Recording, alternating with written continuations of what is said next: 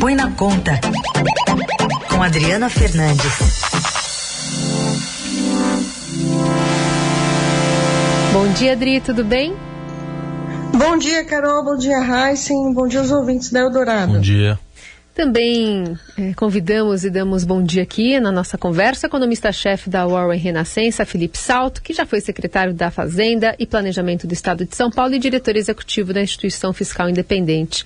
Bem-vindo, Felipe. Bom dia, Carol. Bom dia a todos. Um prazer estar aqui com vocês, a convite da Adriana. Bom dia, Heisen também. Bom dia. Bom dia, Salto. Salto, eu começo aqui com Bom as dia. perguntas é, o tema que, eu, que, estamos querendo que você pudesse falar um pouco mais é sobre explicar um, um arcabouço fiscal, se ele é, vai ser é, suficiente para um ajuste das contas públicas, para uma virada, que estamos numa situação de déficit há muitos anos, déficit nas contas do governo, para uma trajetória mais sustentável da dívida. É, economistas, outros economistas apontam dúvidas sobre a receita, se o governo vai ser capaz de aumentar tanto a arrecadação para garantir a sustentabilidade das contas do governo.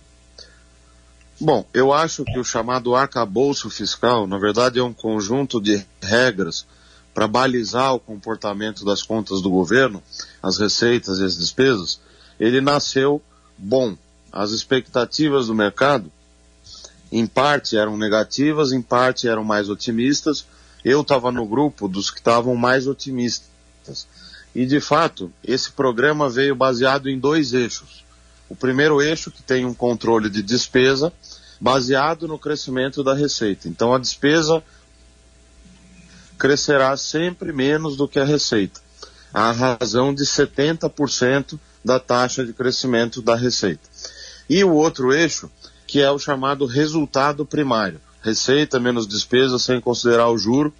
Esse resultado primário que já existia meta para ele desde 1999 aqui no Brasil, mas que agora ganha um reforço. Né? Ele vai passar a ter uma trajetória explicitada pelo governo na lei de diretrizes orçamentárias, que é aquela lei que prepara o orçamento, e para quatro anos à frente. Então, eu acho que esse programa, claro que regra fiscal sozinha não faz verão, mas eu acho que é um bom primeiro passo e que vai ajudar, sim, a recuperar essa credibilidade que se perdeu nas contas públicas.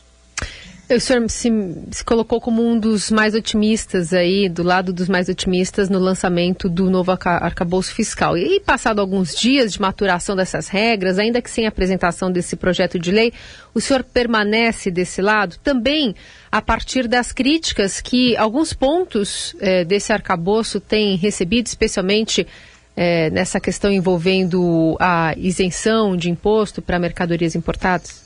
Sim, o ponto central é que o, o projeto vai ser apresentado no início da próxima semana e, portanto, essas diretrizes que foram indicadas nos últimos dias, elas vão ser formalizadas. De todo modo, quando a gente olha para o comportamento da taxa de câmbio do dólar abaixo de cinco reais, os juros futuros também diminuindo, esses são dois termômetros importantes para avaliar que de fato o mercado recebeu bem esse programa, esse novo arcabouço fiscal apresentado pelo governo. As medidas que você mencionou, a exemplo dessa taxação das importações, né, até 50 dólares, uhum. ou seja, até mais ou menos 250 reais, a meu ver são positivas, né? Fez-se uma grande confusão em cima dessa notícia, mas a verdade é que essa isenção não faz o menor sentido. E estava na hora já, de fato, de resolver essa brecha. É, Salto, é, é, nessa questão envolvendo essa, essa isenção que vai acabar, está é, por trás a questão do, da necessidade de aumentar a arrecadação. Afinal de contas, essa regra aí, ela, tá, ela condiciona as despesas à arrecadação, não à inflação. É, como era o teto de gastos. Aliás, até me lembrava um pouco aquela época do gatilho salarial. A gente meio que ficava torcendo, entre aspas, para inflação subir para ter aumento do salário, mas na verdade a inflação comia tudo. É, nesse aspecto, é melhor o teto de gastos e ele realmente pode lá na frente ajudar a uma baixa dos juros? Não, eu acho que o teto de gastos antigo, ele é pior do que o novo programa que está sendo apresentado, porque o novo arcabouço fiscal, ele contempla também uma regra de gastos mas ela é muito mais palatável, ela é execuível. O teto de gastos que foi feito em 2016 pela emenda 95 à Constituição, ele se mostrou inviável. Tanto é assim que houve meia dúzia de alterações na Constituição para que o teto pudesse ser rompido mediante a, a pressão de gastos que foi aparecendo. O teto de gastos, o antigo, só para todo mundo saber, foi furado em mais de 790 bilhões de reais. Então, nisso, aliás, o ministro Paulo Guedes tinha razão, porque quando ele assumiu em 2019, percebeu o risco de rompimento do teto e que era uma regra que não tinha válvula de escape. Essa nova que está sendo apresentada, não. Você tem válvula de escape, o gasto cresce à medida que a receita cresce.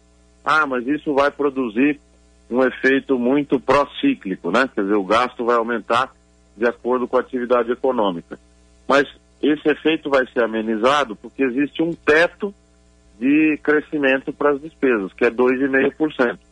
Então, mesmo quando você tiver uma grande receita extraordinária, por exemplo, o preço do petróleo aumentando muito, o gasto só vai poder crescer no máximo 2,5% acima da inflação. Então, a regra está bem desenhada. Mas é como eu disse no começo, você tem que ter boas regras e combinar isso com uma boa direção, uma boa execução. Eu falei sobre isso também na coluna que a Carol mencionava, publicada ontem no Estadão. Ô Salto, de qualquer forma, é, essa busca da arrecadação, o governo, o Haddad, sobretudo o ministro Haddad da Fazenda, ele não começou mal quando ele fala, detalha medidas, mas as medidas de fato não foram tomadas, não foram devidamente explicadas, tanto que nos últimos dois dias está o governo todo tentando é, justificar, tentando explicar melhor, mas a medida não foi tomada, como ele também, não só essa, ele anunciou, falou, outras medidas muito importantes, com muito impacto é, e com forças de pressão que vão vir em cima é, do, no Congresso para não aprovar. Não tem um, um, erro grande aí de comunicação?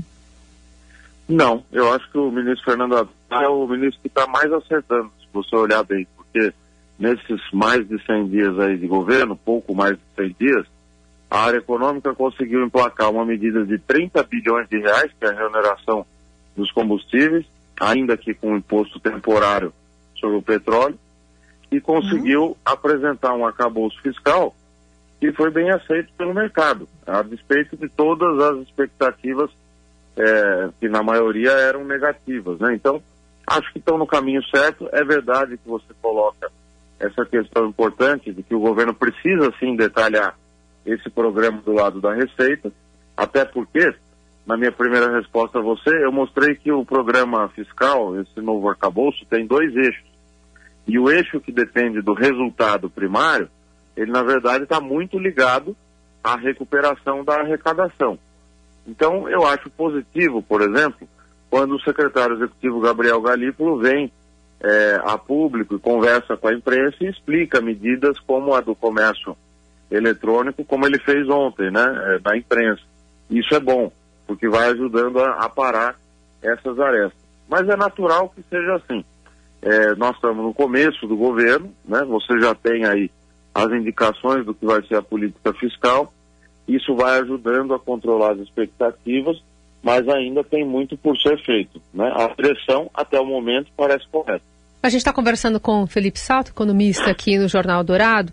Saltou, é, a gente está observando a agenda agora. Lula e o líder Xi Jinping estão assinando alguns acordos em Pequim nessa, nessa visita da comitiva brasileira ao território asiático. E ele, o presidente, defendeu a moeda alternativa ao dólar para o comércio entre países do BRICS. Isso tem gerado muita. É, muito ruído, muito desdobramento aqui no Brasil desde essa fala que foi confirmada depois de alguma maneira um pouco mais minimizada pelo ministro da Fazenda, Fernando Haddad. Queria entender se eh, o senhor entende que isso pode ser realmente uma alternativa e que sinais ele manda, por exemplo, para os Estados Unidos, um país que visitou recentemente. Eu acho que a gente tem que fazer a leitura disso é, dentro de um contexto em que a China hoje tem uma importância é, enorme, né, do ponto de vista do comércio internacional, da balança comercial do Brasil com o resto do mundo. Então, essa viagem, inclusive, do presidente eh, tem a ver com isso. E o, as medidas que o governo vai tomar daqui para diante, inclusive no Ministério do Desenvolvimento, você vê que não se deu muita atenção a isso, mas o balanço que foi divulgado também referente a esses 100 dias do Ministério do Desenvolvimento pelo vice-presidente Geraldo Alckmin, né, que é o ministro também, mostram que as negociações do acordo Mercosul-União Europeia estão sendo retomadas. Então, essa frente da política externa de você recuperar acordos comerciais e potencialidades na área do comércio, seja com a Europa, com os Estados Unidos ou com a China, isso é muito importante, porque recupera uma capacidade que nós tínhamos antes do governo passado, que era de é, conseguir angariar é, divisas né, e possibilidades, principalmente para a indústria. Nós estamos vivendo um processo de desindustrialização e essa frente pode ajudar muito, né? até porque nós temos um diferencial que é o cuidado com a questão da Amazônia, do meio ambiente, que também ficou em segundo, terceiro ou quarto plano no governo passado e que agora volta a ser um componente importante. Tem efeitos fundamentais do ponto de vista econômico. Aliás, nesse sentido, Salto, o governo está preparando, deve anunciar no, no mês que vem, está sendo chamado de pacote verde, na verdade, um plano de transição ecológica. É, até que ponto isso pode dar realmente um, um impulso para a economia? Eu acho que, claro que não é de imediato, mas essa é uma frente que pode sim ajudar muito. Se você observar, há 20 anos, o, o efeito, o papel que essas questões ambientais tinham do ponto de vista econômico eram muito menores do que tem hoje. Hoje, é, essas questões entram com o mesmo peso do, por exemplo, equilíbrio fiscal, do equilíbrio macroeconômico, da capacidade do governo de ter uma política monetária né, independente, coisas do tipo. Então, as questões de estabilidade financeira, macroeconômica, hoje são tão importantes quanto as questões ambientais para você atrair capital de boa qualidade. Então, esse pacote pode ser fundamental, sobretudo porque nessa área, no governo atual, você tem pessoas de credibilidade né, e reconhecidas no mundo inteiro, como a Marina Silva, é, que podem ajudar a acelerar um pouco os, o, a, os efeitos né, desse pacote que vai ser anunciado. Então, acho que é uma frente, sim, que pode ter ganhos importantes. Não vai ser da noite para o dia, não é isso sozinho que vai produzir um aumento da taxa de crescimento, mas é uma frente que não dá mais para a gente ficar é, de fora, né? Salto, eu pergunto, é, esse projeto, qual, qual o projeto do arcabouço? Qual a expectativa para o Congresso? A gente está vendo numa entrevista hoje ao Estadão a presidente do PT, Gleice Hoffmann, dizendo que o partido vai trabalhar para que os investimentos fiquem de fora, né, que sejam blindados da regra do arcabouço fiscal, o que não é, que não está no desenho original, aumentando aí, esticando a corda com o ministro da Fazenda, Fernando Haddad. Eu acho o seguinte, é claro que o investimento é uma despesa que tem um efeito multiplicador maior do que o gasto de custeio, do que o gasto com salário, do que o gasto de previdência. Porque uma obra de infraestrutura pode gerar incentivos para você ter é, multiplicação dos efeitos sobre o setor privado, as empresas que vão fazer os seus próprios investimentos. Agora, retirar da regra fiscal é perigoso, é arriscado, porque nós já fizemos isso no passado. Quando o FMI é, fez um acordo com o Brasil e dentro desse acordo, em 1999, o ministro Pedro Malan adotou as metas de superávit primário, existia uma coisa chamada PPI, que era o Projeto Piloto de Investimento, limitado a um valor muito pequeno em percentual do PIB, que podia ser descontado da meta fiscal. Então, comparando com aquele momento, é, aquilo era um valor muito pequeno e controlado. Então, o programa de aceleração do crescimento também passou a ser descontado daquela meta fiscal. Eu estou recordando isso porque recordar é viver, né? É importante a gente não repetir os mesmos erros. Chegou no momento que aqueles descontos todos quase superavam a própria meta. Então isso levou a uma perda de credibilidade eh, em relação ao arcabouço fiscal da época, que era o resultado primário, baseado na lei de responsabilidade fiscal. A própria Adriana Fernandes escreveu muito sobre isso. Esse período ficou conhecido como contabilidade criativa, e muitos analistas, na época eu estava na tendência de consultoria, falamos sobre isso, escrevemos sobre isso. Então, em que pese o investimento ser um gasto muito importante, eu acho que retirar da regra pode gerar incentivos é, ruins. Né? Há outras formas de você motivar o investimento. Por exemplo, aquela que foi anunciada quando acabou, que é você tentar preservar um patamar mínimo de investimento dentro das despesas ano a ano. Né? Você coloca um patamar mínimo, quase que uma, uma obrigação nova, né? e não permite que esses gastos sejam é, contingenciados. É melhor fazer isso do que retirar da meta. Retirar da meta acaba levando a incentivos ruins, né? no sentido de que você vai criando uma espécie de bonde para furar a regra. Alto, o governo vai o PT vai trabalhar como oposição, você acha, dentro para mudar o lá, na, lá no Congresso, para mudar o projeto do Haddad? Eu não acho. Eu acho que nós estávamos muito mal acostumados com um padrão nos últimos quatro anos, em que tudo estava muito concentrado num único ministério, o Ministério da Economia, e não havia muito debate. Né? Essa é a verdade. Agora, o governo que está é, aí, o governo Lula, é, lembra muito os próprios governos anteriores, como por exemplo o governo Fernando Henrique, em que você tinha o ministro José Serra no planejamento, o ministro Pedro Malan é, na, no Ministério da Fazenda, que tinham visões diferentes, e o presidente da República arbitrava. Então, o que o presidente Lula está fazendo é isso, ele escuta a ex-ministra Gleisi, presidente do partido dele, né, do PT, escuta o presidente do BNDES, escuta o seu...